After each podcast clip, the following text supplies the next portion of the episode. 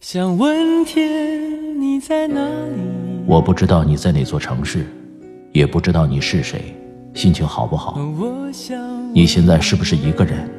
有没有感到孤单？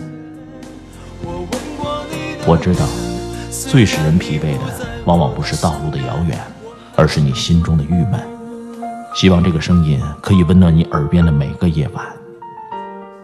我是拿铁，二零一八，让我们听到更多精彩。微信找我，拿铁磨牙时刻。城市的夜晚，听见花开。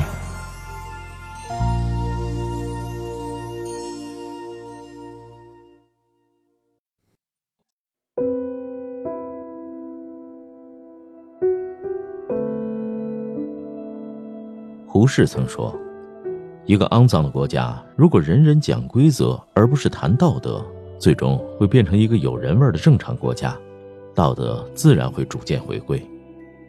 而一个干净的国家，如果人人都不讲规则却大谈道德，最终会堕落成一个伪君子遍布的肮脏国家。可以说，这就是我们现在。”看到这句话，让我想到日常生活。道德约束频频凌驾于规则之上，谁占据了道德高地，谁就可以实施道德绑架和指责。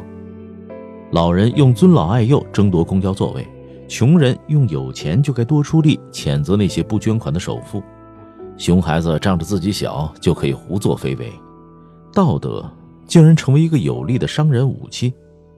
可要知道，道德这种虚无缥缈的东西，从来只能约束自己。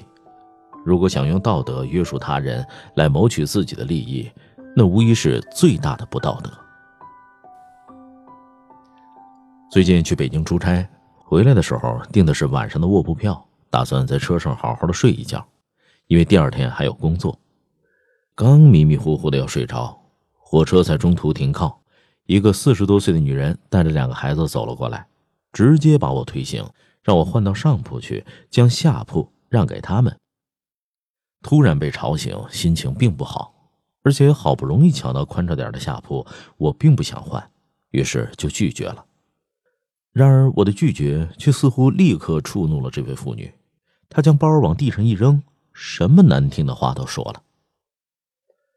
当时我就懵了，她见我没有得到回应，就一直在吵吵，将整个隔间的人都吵醒了，他们都在用异样的眼光看着我。只因为没有让位，我成了女人口中的没有道德、没有素质、没有善心、十恶不赦的大罪人，真是又好气又好笑。不知从什么时候开始，人们讲道德不是为了约束自己，而是为了审判他人。作家斑马曾经说起自己亲身经历的一个故事：他的一个同学的母亲得了白血病，但幸运的是。同学父母都有医保和退休金，而同学的收入也不低，因此治疗的前期费用还是足够的。但同学的第一反应不是带母亲去检查治疗，而是立刻在微信朋友圈哭诉自己的悲惨遭遇，求帮助、求捐款。有人因为同情为他建了捐款群，斑马也被拉进了群。这个同学随后就私信斑马，直接让他捐钱。在得到斑马深表同情、无能为力的回复以后，立刻怒斥道：“说斑马也是有父母的，怎么能这么冷血？母亲生病，首先想到的不是治病，却是将悲惨作为卖点，从别人的口袋里要钱。当没有达到目的时，就在别人的身上贴上冷血无情的标签这样的行径实在让人所不齿。你是否听说过这样的话？”我年纪大了，你起来给我让个座。年轻人要懂得尊老爱幼。你现在赚大钱了，借我点钱，你不会不答应吧？我最近真的是太惨了，借你的钱，要不我就不还了啊。那你反正是开车的，顺便把我送回家吧。上海交大教授窦令成说过这样一句话：“现在人和人之间的矛盾，主要是来源于有那么一拨人惯于用圣人的标准衡量别人，用贱人的标准要求自己，甚至以道德善良的名义去强迫别人来达成自己的私欲。对待这样的人，该拒绝就拒绝，该屏蔽就屏蔽，你没有任何义务为他们的不要脸买单。很奇怪，现在总有人将其他人的帮助当做理所应当。哎，听说你会 PS？嗯，怎么了？那帮我做张海报吧。哎，这对你来说应该很简单吧？听说你是学英语的。啊，怎么了？呃，帮我翻一份文件吧。听说你是学画画的。是啊，那帮我画幅画呗。反正对你来说也是举手之劳，因为你会，因为我们是朋友，所以你必须得仗义的帮助我，而且因为是举手之劳，所以帮完之后我不需要说感谢。这样所谓的道德实在是廉价到可笑。跟我相处很好的一个设计师同事，前些时候和自己的好友闹崩了，原因就是无休止的帮忙。一开始他让我帮他设计一张海报，我想既然是好朋友，我就帮他做了。然而后来他只要有设计和图片处理上的需求，就都来找我。最让人生气的是，他还让我无偿的给他的朋友帮忙。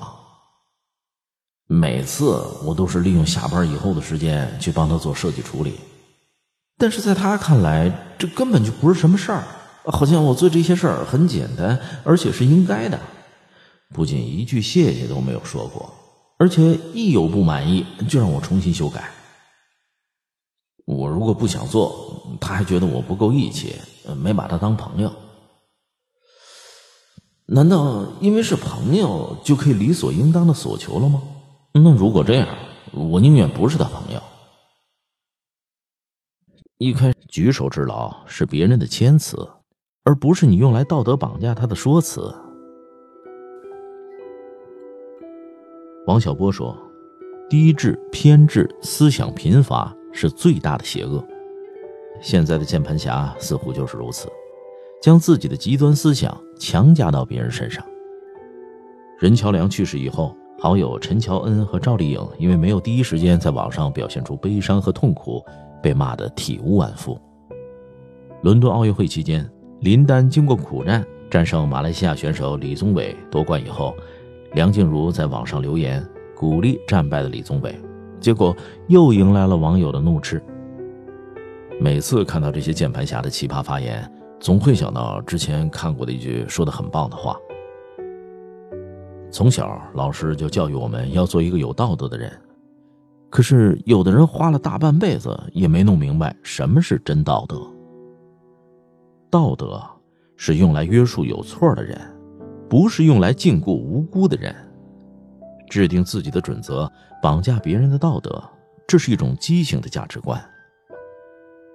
尼采说：“迫使人们遵从道德本身就是不道德的。”诚然，社会生活当中确实存在着需要帮助的人，但这一客观事实并不能推演出道德绑架的合理性。面对道德绑架，最好的方式无疑是主动从道德高地上走下来。比如，当对方说：“都说大学生素质高，怎么都不懂让座呢？” 阿姨，对不起，是我素质低。道德绑架已经够无耻了，凭什么让他们称心如意？面对道德绑架，我们每个人都要有被讨厌的勇气。一个人只要遵纪守法，没有对他人造成伤害，没有对这个社会造成威胁。他就不应该遭受任何形式的斥责。你可以对他的行为有所不满、有所质疑，但你要做的不是用所谓的道德善良去绑架一个人，而是尊重。懂得尊重才是最基本的道德修养。人和人成长环境天差地别，每个人也各有各的三观和苦衷。其实，每个人做好三件事就够了。知道什么是对的，去做；不强迫别人去做。